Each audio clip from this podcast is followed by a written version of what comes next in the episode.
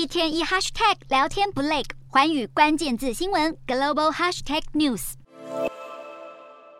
中国国家主席习近平在连任成功后，近日积极展开大国外交，利用出席 G20 及 APEC 峰会期间，短短几天内与二十个国家领导人举办双边会晤，堪称是旋风式的外交互动。外界相当好奇，过去两年多的时间，习近平足不出国门，如今国内疫情路线仍相当严谨，但是他一改过去宅在国内不出境的做法，不但大举出国访问，还马不停蹄与多国领导人互动。习近平。紧凑的外交行程，尤其是多场会谈的对象是美国的盟友，背后用意为何引起猜测。今天的国际新闻评论要来谈谈习近平的旋风式大国外交，难道是要一改过去强硬的外交路线，恢复与欧美国家关系正常化吗？还是要展现大国姿态，与美国一较全球领导地位呢？过去超过两年半的时间，习近平可以说是安分守己的待在国内，顶多在中南海接见到访的外国领袖或代表，不然就是以视讯通话的方式参与国际活动，与其他国家领导人互动。表面上是因为疫情因素，实际上外界猜测他为了布局连任仪式，不愿走出国门，以防国内出现政治危机。在确认能安稳延任，中共二十大顺利启动后，习近平积极安排出访行程，久未出国的他引起国际社会的关注，外界都在放大检视他的一举一动背后的国际意涵。虽然习近平宅在国内两年半，但是中国外交行径依旧维持战狼气焰，甚至不断拓展对外影响力，更是把手伸进南太平洋岛国，引起澳洲及美国的担忧，生怕中国趁隙突破东亚岛链封锁策略。除此之外，二零一六年开始，中国对台湾的军事威胁动作越来越多，军机军舰绕台的频率屡创新高，激起美国及其他亚太盟友的警觉，拉高安全合作的层次。不过，习近平近期密集与二十个国家领导人会晤，似有一改过去强硬的对外态度，恢复热络的外交关系。有趣的是，不知道是习近平久未出国，还是连任成功后的独裁气势使然，一些有违外交常理、外交礼仪的言行，让许多观察家相当讶异。尤其是在集团体峰会场边，当面批评加拿大总理杜鲁道，甚至在 APEC 开幕时没有和东道国泰国总理巴育握手，就当场转身走人。这些都被放大检视的举动，外界质疑是不是习近平权力地位巩固后更为目中无人，还是意味着中国的外交立场将会更强硬呢？显然，习近平正在展现中国的红线，警示各国不要抵触中国利益。习近平所展开的外交气势，其实并没有改变过去强硬的态度，甚至是在一些小动作上，就是要提醒各国，中国的微笑外交是有限度的，一旦危及中国的根本利益，将可能会因此惹上麻烦。习近平和谐外交的背后，不必会展现出强硬的姿态。显然，中国不会放任各国抨击中国内政，要求西方阵营必须尊重中国的不同体制，这凸显出中西政治价值的差异，同时也借此展现中国吸引力和影响力。软硬兼施是习近平这场旋风式外交的策略思维。其实，这次习近平与美国总统拜登会晤，是中国展现国际战略的重要起手式。不但可以对内宣传，表现出两大强权国家平起平坐的地位；对外的战略意义，更是要将全球体系塑造成以中美为核心的对立关系。值得留意的是，习近平也强调反对冷战化的思维，因此他也向亲美的国家递出橄榄枝。纵然这些国家曾配合美国在重要国际场合中抨击中国，甚至表明对台海和平稳定的重视，但习近平保持自信的一面，拓展美中竞争格局下的国际合作空间。当然，美国也不可能放任中国对外形塑东方崛起、西方衰弱的气氛。从习近平的大国外交途径来看，美方会认为这是中国试图维持沟通与对话的意图，而习近平要修复外交关系的原因，是因为全球抗中行动已经对中国带来压力，在维持一定程度的沟通与交流过程，西方国家不会排斥与中国持续互动。无论是美国国务卿布林肯，或是法国总统马克宏，都很有可能在不久之后访问中国。但这是否能缓解中外之间的矛盾关系，恐怕是有待观察。持平而论，习近平这趟旋风式的大国外交行程算是收获满满，不但与多个西方国家领导人会晤，更表现出作为发展中大国的气势，并对外提醒了中国的红线。只是习近平不要让亚太地区成为大国较量的场域，恐怕会事与愿违。特别是中国意图片面改变台海现状的军事行动，以及保有武力统一台湾的主权野心，西方国家是不可能任其为所欲为。也许短期来看，习近平的外交策略上获得亮眼的成绩，但就长期而言，中西之间仍会维持对抗关系，不易改变。